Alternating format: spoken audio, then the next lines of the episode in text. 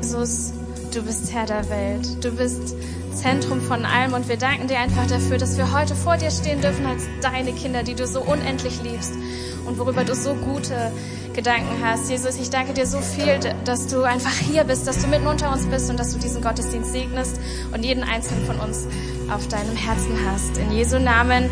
Amen, Amen, Amen. Ihr dürft euch gerne setzen. Vielen, vielen Dank, liebes Lobpreisteam, dass ihr uns hineingenommen habt in eine richtig, richtig gute Anbetungszeit. Ich freue mich so sehr, dass ich heute hier sein darf.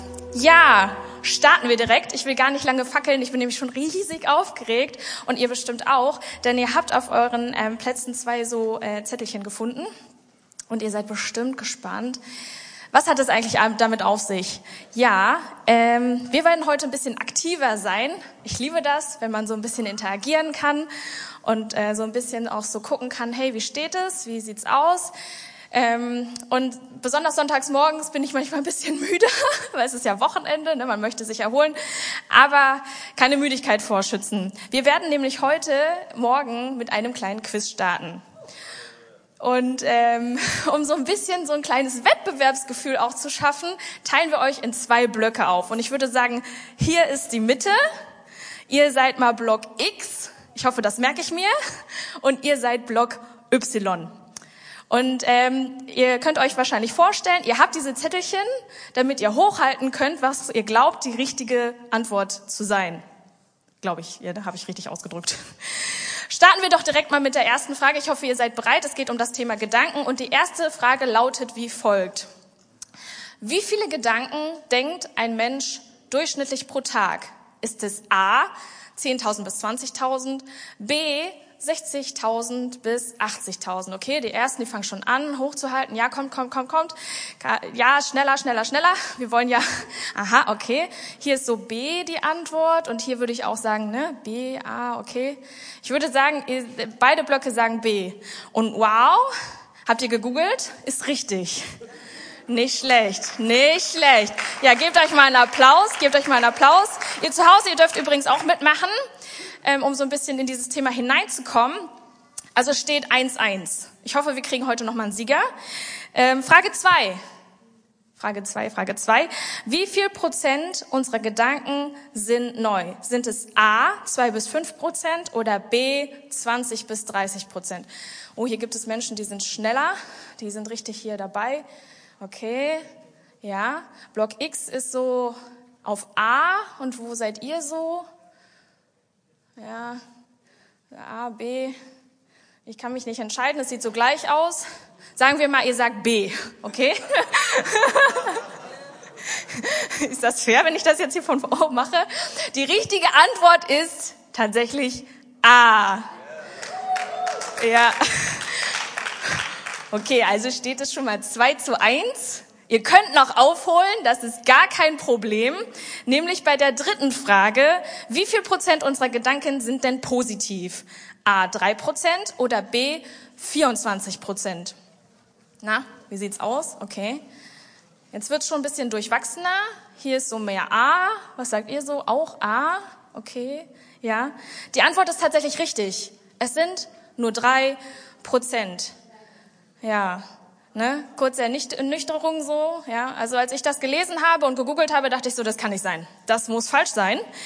Ähm, aber wir haben ja einen Sieger zu küren und das ist äh, Block X. Ja, herzlichen Glückwunsch. Applaudiert mal. Ja, sehr, sehr schön. Oh. Ja, wir sind ja gute Verlierer. Ich stelle mich mal auf diese Seite hier. Wir, wir geben denen mal eine Standing Ovation, oder? So fünf Sekunden. Seid ihr bereit, einmal kurz aufzustehen und zu klatschen? Nein, oh, ihr wirkt überhaupt nicht. Okay. Na gut. Das sind ganz schön krasse Hardfacts, oder? Also als ich das gelesen habe, nur drei Prozent, das kann doch nicht wahr sein. Nur drei Prozent von den Gedanken, die ich pro Tag denke, sollen gut sein. Und daran erkennt man auch, wie wichtig es ist, dass wir uns gute Gedanken aneignen und diese auch kultivieren, also dass sie Teil von unserer Realität werden weil wir anscheinend von negativen Gedanken nicht gefeit sind. Und deswegen befinden wir uns in dieser Predigtserie Mindset. Pastor Albert hat letzte Woche richtig cool reingestartet und hat das Thema umkämpfte Gedanken uns näher gebracht und uns erklärt, hey, wie wichtig ist es eigentlich, dass wir darüber nachdenken, worüber wir nachdenken. Und Pastor Albert hat das richtig gut gemacht. An dieser Stelle ein kleiner Applaus für dich. Für diejenigen von uns, die das noch nicht gesehen haben, ich kann es echt nur empfehlen, weil diese Predigt, die heute stattfindet, die baut so ein bisschen darauf auf. Ich darf euch nämlich in den zweiten Teil hineinnehmen, der heißt gute Gedanken. Gut, oder? Nachdem wir jetzt so negativ reingestartet sind, soll es darum gehen, dass wir besser werden in unseren Gedanken. Aber bevor wir starten, lautet die erste Überschrift nach unten. Die Täler des Lebens. Irgendwie lesen wir immer wieder davon oder wir hören davon. Ne? Wenn wir unterwegs sind in der Zeitung, Social Media, ähm, TV-Berichte, es geht irgendwie immer wieder darum, dass es so viele Menschen auf dieser Welt gibt, die depressive Gedanken haben, dass sie von Niedergeschlagenheit zerdrückt sind, dass sie irgendwie völlig voller Verzweiflung sind. Und diese Gemütszustände, die haben in vielen, vielen Fällen mit negativen Gedanken zu tun. Und ganz oft ist es so, dass diese negative Einstellung die Situation überhaupt nicht besser macht, sondern eigentlich zu einer Verschlimmerung der Symptome führt. Ich möchte euch dazu mal ein praktisches Beispiel geben. Und falls du dich gerade nicht wiederfindest, ähm, ich bin mir sicher, da poppt irgendwas in deinem Gehirn auf, dass du weißt, ah ja, irgendwie, das kenne ich auch von mir. Nehmen wir mal an, du bist im Job. Und du hast einen Fehler gemacht und dieser Fehler, der hat nicht nur dich betroffen oder dein Team, sondern vielleicht sogar auch deine anderen Kollegen aus anderen Teams oder am schlimmsten noch, irgendwie hat es auch der Kunde mitbekommen.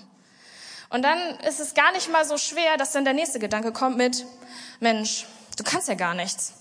Und es ist sowieso gar kein Wunder, dass man als Kind immer auf dir herumgehackt hat. Und man hat dich auch nie gelobt. Du bist eh nur der größte Versager. Ey, und die Gedankenkette, die könnte so weitergehen. Die könnte weitergehen mit, und das ist der Grund, warum du sowieso kein gutes Elternteil sein kannst.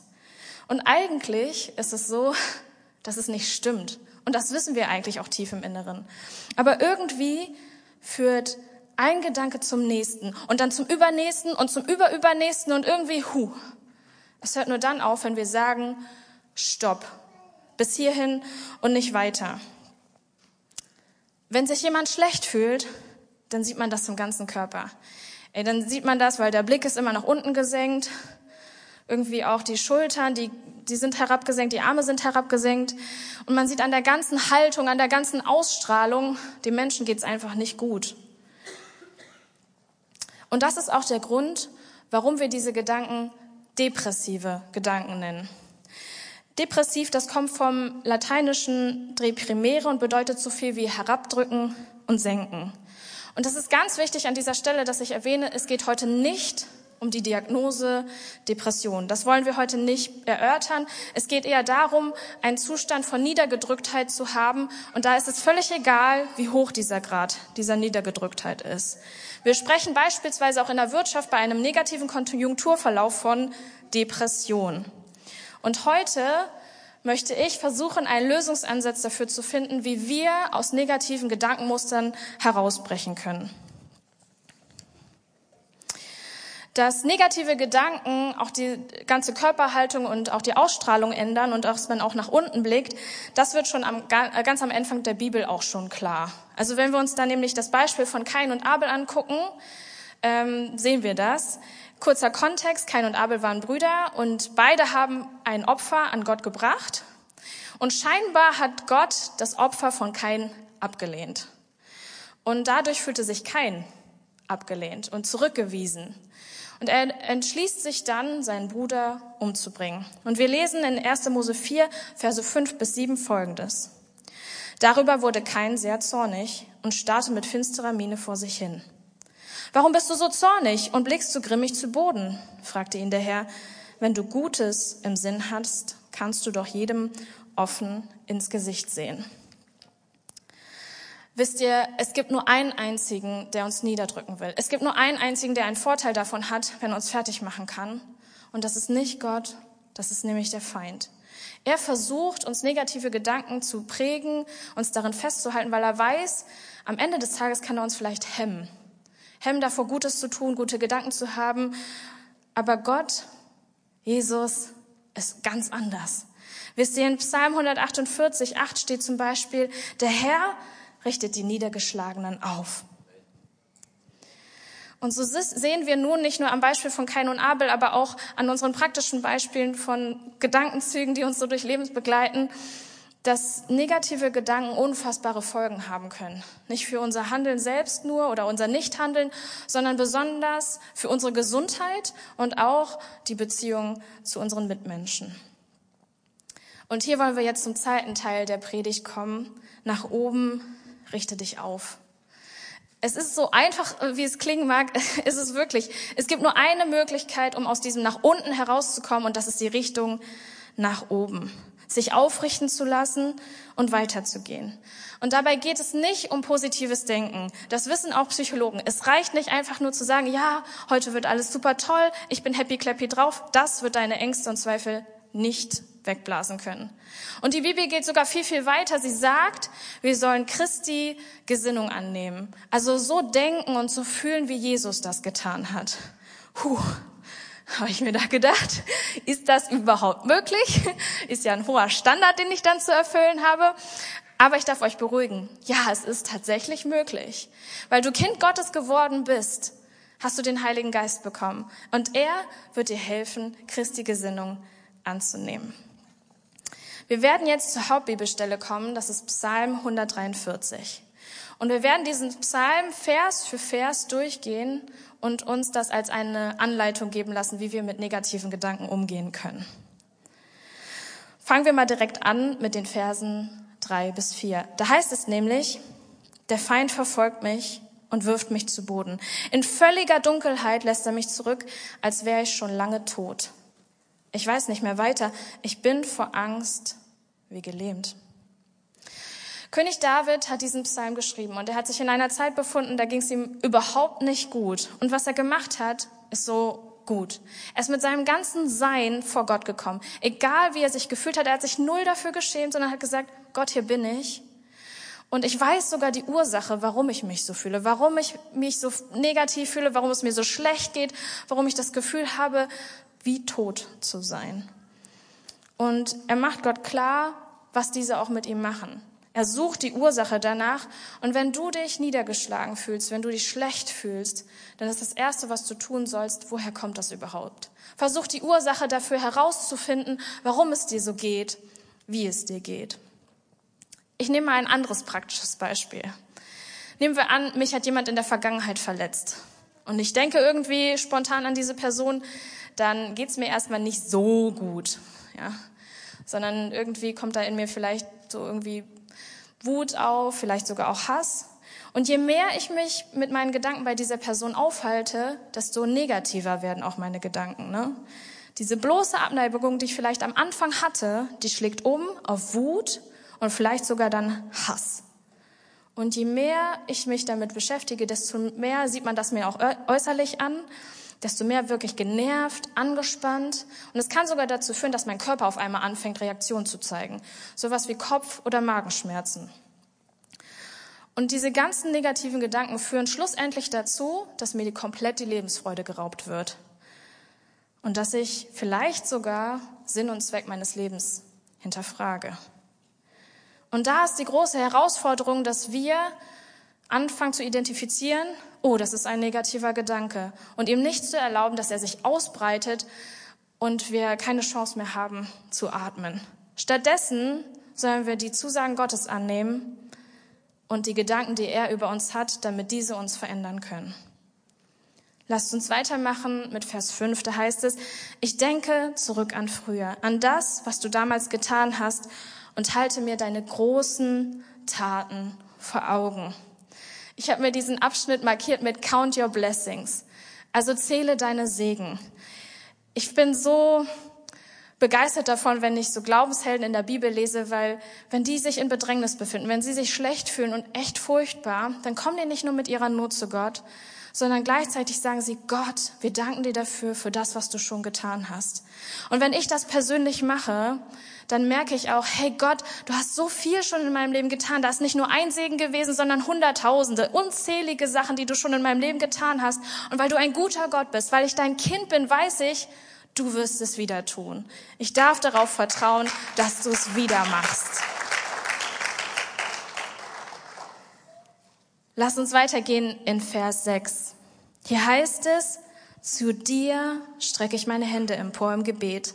Wie ausgedörrtes Land nach Regen lechzt, so erwarte ich sehnsüchtig dein Eingreifen. Ey, das ist so cool, oder?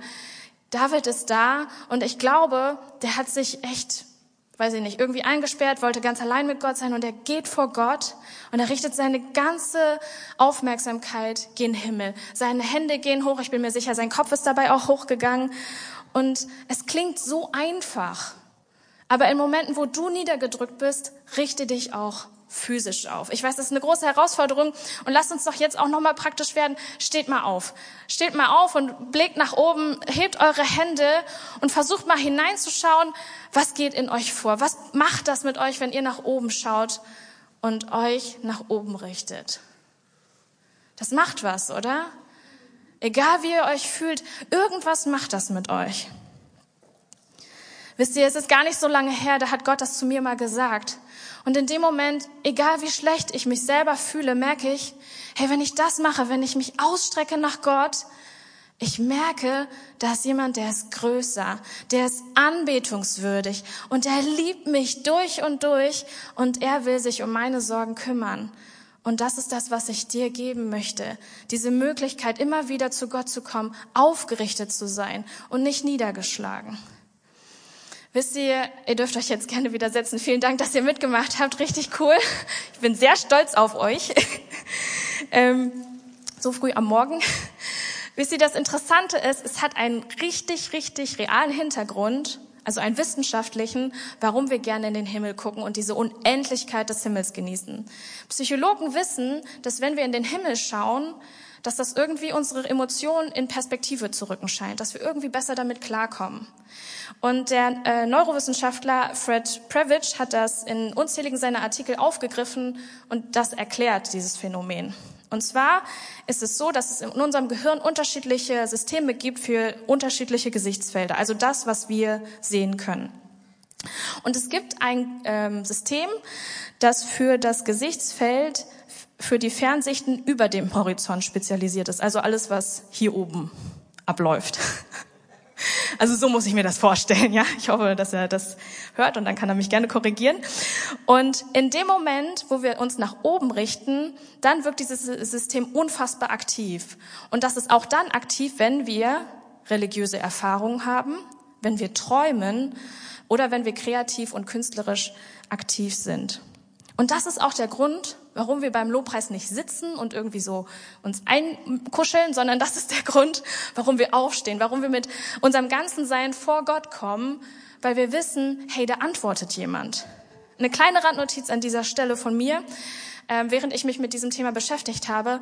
Es ist tatsächlich so, ähm, also ich habe das gelesen in einem Zeitungsartikel von der Tagespost über einen Bericht von Open Doors. Ne, also für diejenigen, die Open Doors nicht kennen, das ist eine Organisation, die sich um Christenverfolgung kümmert. Also so guckt, wie es denen so geht und versucht auch einzugreifen und den Menschen in dieser Region versucht auch zu helfen. Und da gab es einen Zeugenbericht von einem Christen, der war in Nordkorea in einem Gefangenenlager aufgrund seines Glaubens. Und er hatte erzählt, dass Christen in diesen Gefangenenlagern dazu gezwungen werden, die ganze Zeit auf den Boden zu schauen. Weil wenn sie nach oben schauen könnten, in den Himmel, dann könnten sie ja auch zu Gott schauen und Gott anbeten. So krass ist die Wirkung, in den Himmel zu schauen. Und es geht nicht einfach nur um so einen neurologischen Trick. Hey, wenn ich nur genug nach oben gucke, dann ist die Welt auf einmal viel besser.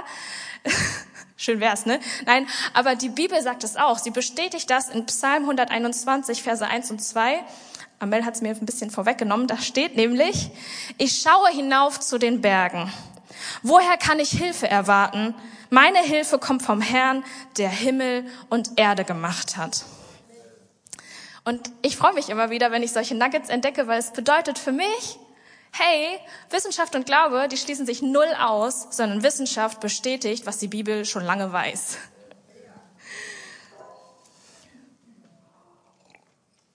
Machen wir weiter in Vers 7. Da heißt es, Herr, erhöre mich doch jetzt. Ich bin völlig am Ende, verbirg dich nicht vor mir, sonst habe ich nicht mehr lange zu leben. Ey, kannst du dir das vorstellen? Du kannst zu Gott kommen und von ihm eine Lösung erbitten und nicht erst in einer Woche oder in einem Monat oder erst in einem Jahr, sondern Du kannst zu Gott kommen und sagen, ich brauche jetzt, genau jetzt in meiner akuten Situation brauche ich dein Eingreifen. Ich brauche deine Antwort. Ich kann nicht mehr. Und wisst ihr was? Gott kann auch antworten. Er ist nämlich kein Facharzt, auf den wir irgendwie ein halbes oder ein Dreivierteljahr auf einen Termin warten müssen und bis dahin unnötig hinleiden. Nein, du bist Gottes geliebtes Kind und deswegen will er jetzt antworten. Er will in deine akute Situation jetzt eingreifen. Und wenn du vor Gott kommst, dann bitte ihn einfach darum, dass er jetzt eingreift. Und wenn du das machst, dann höre und gehe auch. Wenn du vor Gott kommst, erwarte sein Reden. Wie gesagt, nicht erst übermorgen, sondern schon jetzt. Und das Interessante ist, manchmal hilft Gott und die Situation, die löst sich irgendwie auf. Wir müssen gar nichts dafür tun, sondern Gott ist so gut und er macht das. Ne? Irgendwie, wir wachen auf und die Welt ist wieder Friede, Freude, Eierkuchen. Aber nicht selten ist es tatsächlich so, dass Gott sich von uns wünscht, mit ihm zusammen aktiv zu werden, die Probleme anzupacken. Und hier bittet David ganz speziell auch darum, dass das passiert. Er sagt Folgendes in Vers 8. Lass mich schon früh am Morgen erfahren, dass du es gut mit mir meinst. Denn ich vertraue dir. Zeige mir, wohin ich gehen soll, denn nach dir sehne ich mich. Also König David ist ganz klar, dass auch die Antwort von Gott heißen kann, tu was, mach was. Und er weiß aber auch, er ist da drin nicht alleine. Gott wird ihn nicht da drin alleine lassen, sondern Gott wird das mit ihm zusammen machen. Und so heißt es in Verse 9 bis 10, rette mich her von meinen Feinden. Nur bei dir bin ich geborgen. Lehre mich so zu leben, wie du es willst, denn du bist mein Gott. Führe mich durch deinen guten Geist, dann kann ich ungehindert meinen Weg gehen. Auch hier hilft das kleine Wörtchen Beständigkeit. wenn Gott uns sagt, das und das ist jetzt zu tun, ich bin da mit dir drin, du schaffst das, du bist mein Kind, ich habe dir den Heiligen Geist gegeben, dann ist es manchmal gar nicht so einfach, auch dran zu bleiben. Aber David weiß, dass es darum geht, dran zu bleiben. Es geht auch nicht darum, sofort die richtigen Schritte zu gehen, sondern sich überhaupt erstmal irgendwie aufzumachen. Und er weiß, nur bei Gott ist er geborgen. Er weiß, es ist nicht seine Kraft, die ihn da rausholen wird, sondern alleine durch Gottes Gnade, durch Gottes Kraft wird er das tun. Und er ist bereit, sich von Gott darin unterweisen zu lassen, wie das geht. Er weiß um diesen Feind, um den Teufel, den es gibt, der ihn niederdrücken will, der ihn daran hindern will auf diesem Weg nach oben und ihn wieder diesen Weg nach unten gehen will. Und er weiß, da werden Steine in den Weg gestellt werden und es kann sogar sein, dass er wiederfällt, aber er weiß, Gott bleibt bei ihm. Er glaubt daran, dass Gott ihn da rausholen wird, egal wie, weil es gibt für ihn nur einen Weg und der Weg geht nach oben. Und wenn dir das jetzt gerade in deiner Situation so ein bisschen Angst macht, weil du sagst, hey, ich fühle mich überhaupt nicht so, als könnte ich irgendwie aktiv werden, weil die Gedanken wie Hagelgeschosse irgendwie auf dich einzuwirken scheinen, dann sind es vielleicht kleine Schritte, die du gehen darfst. Kleine Schritte, ganz kleine. Vielleicht fängst du erstmal nur damit an, Gottes Wort zu hören, rauf und runter. Gottes Wort ist so gut zu dir. In Gottes Wort steht drin, hey, noch vor Beginn der Zeit habe ich dich gemacht. Hey, das gute Werk, was ich in dir angefangen habe, das werde ich auch zu Ende bringen. Ich bin der Gott von gestern, heute bis in Ewigkeit und ich werde mich nicht ändern. Du bist mein geliebtes Kind, an dem ich meine Freude habe. In beide Hände habe ich dich eingraviert. Du stehst immer vor mir.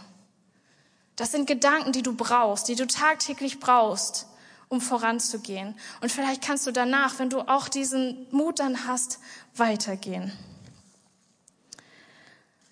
Und dann noch etwas, was ich aus eigener Erfahrung mit euch teilen möchte. Es ist super gut, mit Gott unterwegs zu sein.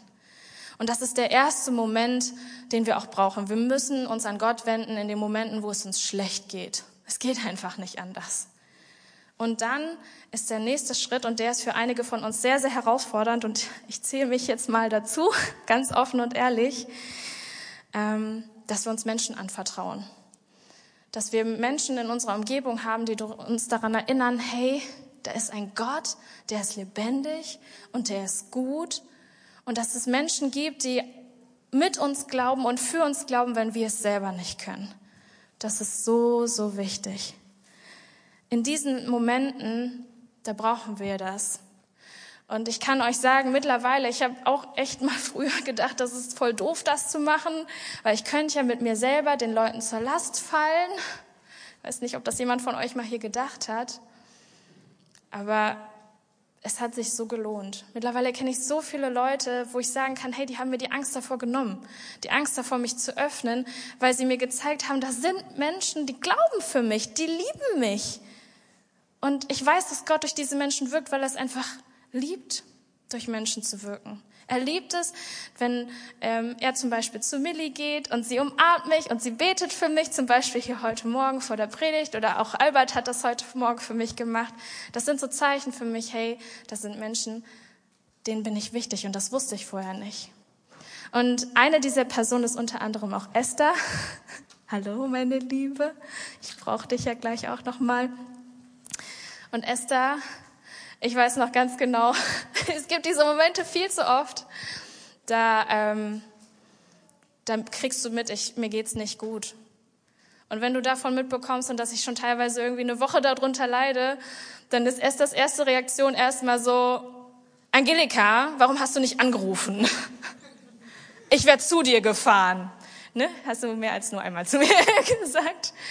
Aber Esther, ich bin so dankbar dafür, dass du mir geholfen hast, irgendwie aufzustehen. Dass du mir geholfen hast, zu zeigen, dass in mir eine Überwinderin steckt, weil du mir das vorgelebt hast und weil du mir gezeigt hast, es lohnt sich, sich anderen Menschen zu öffnen und dass du für mich da bist und dass du mich aufgefangen hast in meinen tiefsten Momenten. Vielen, vielen Dank, liebe Esther. Dankeschön.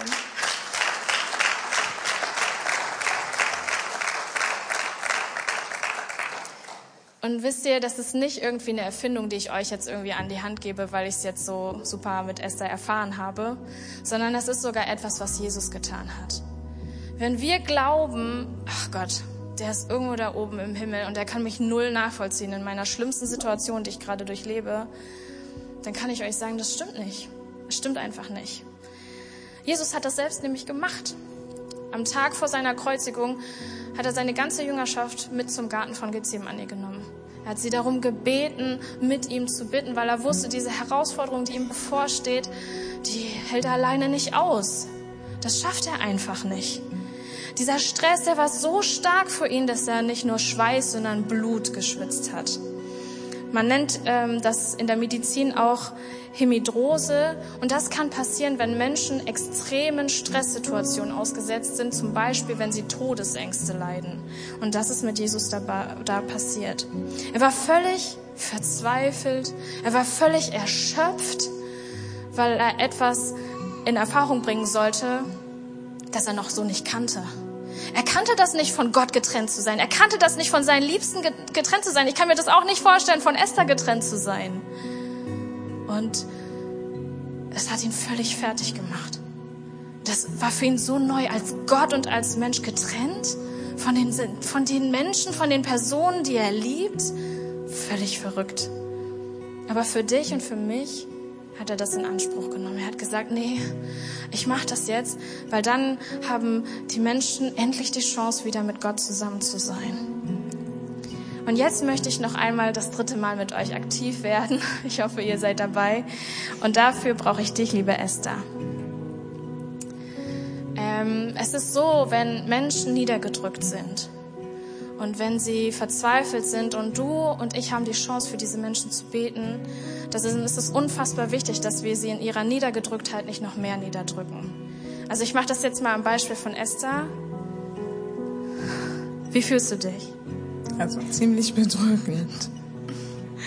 Ja, das ist es nämlich. Ne? Wenn Menschen niedergedrückt sind, wir haben es ja am Eingang schon erklärt, die sind mit ihrem ganzen Sein schon niedergedrückt. Ihre Körper zieht sie buchstäblich nach unten. Und genau deswegen sollte man das in dieser Situation nicht machen. Ich habe das übrigens von Pastor Johannes, der ist jetzt hier nicht da, aber danke Johannes, dass ich das benutzen darf an dieser Stelle. Und Esther, jetzt gib mir mal deine Hände.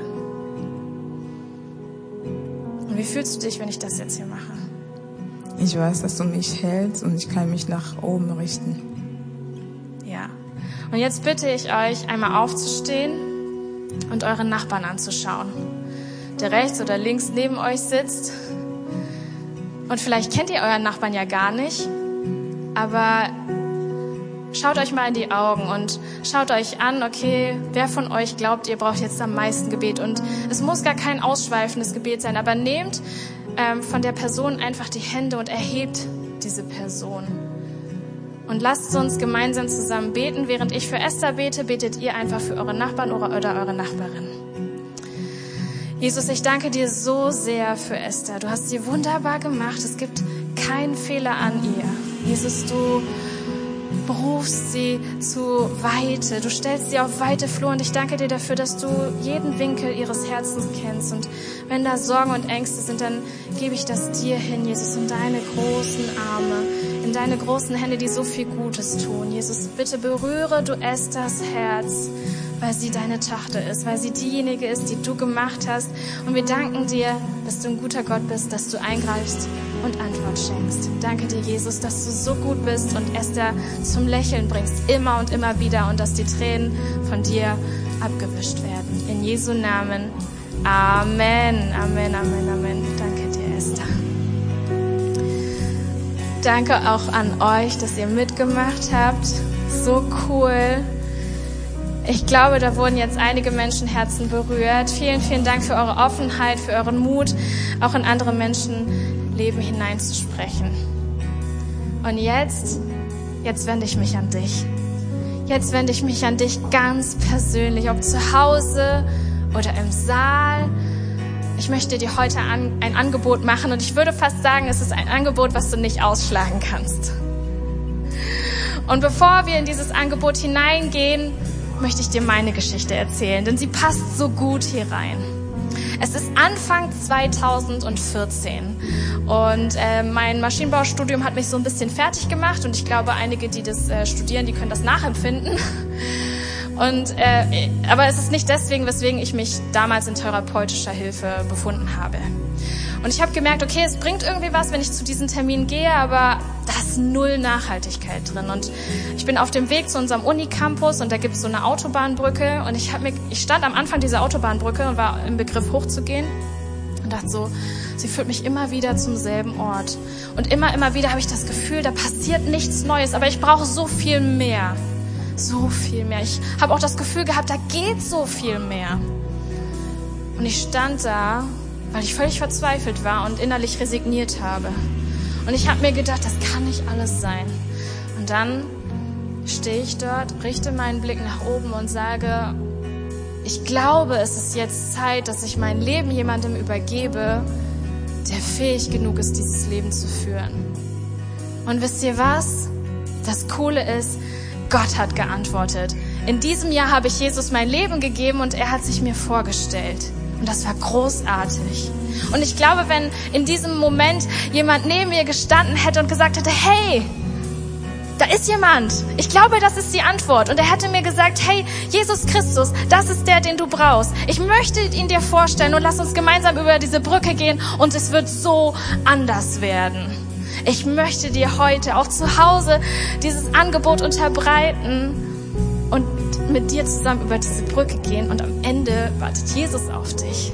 Lass uns mal als ganze Gemeinde aufstehen und unseren Blick senken oder schließen, je nachdem, wie du dich damit fühlst. Und vielleicht gibt es ja hier jemanden, der das braucht, der sagt, ja, ich kenne diesen Jesus noch nicht, aber du hast mir gesagt, dass er mich erheben kann aus meiner Situation.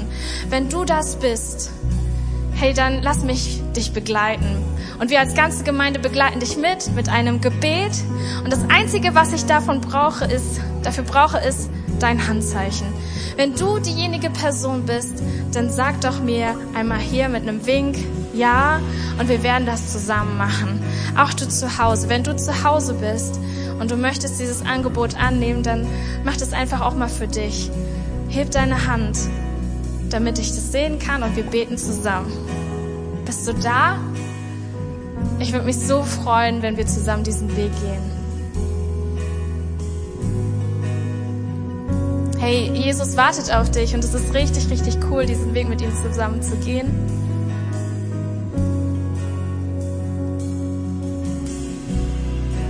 Okay, Gemeinde, lasst uns zusammen ins Gebet gehen und die Menschen unterstützen, die Ja zu Jesus gesagt haben. Jesus Christus, ich weiß, du liebst mich. Du willst mich erheben und nicht niederdrücken. Ich gebe dir mein ganzes Sein. Meine Schuld, meine Fehler, mein ganzes Leben. Und ich nehme heute deine Vergebung an. Jetzt und für immer will ich dein Kind sein. Ich bin jetzt dein. Und ich weiß, es geht jetzt nach oben. In Jesu Namen. Amen, Amen, Amen, Amen.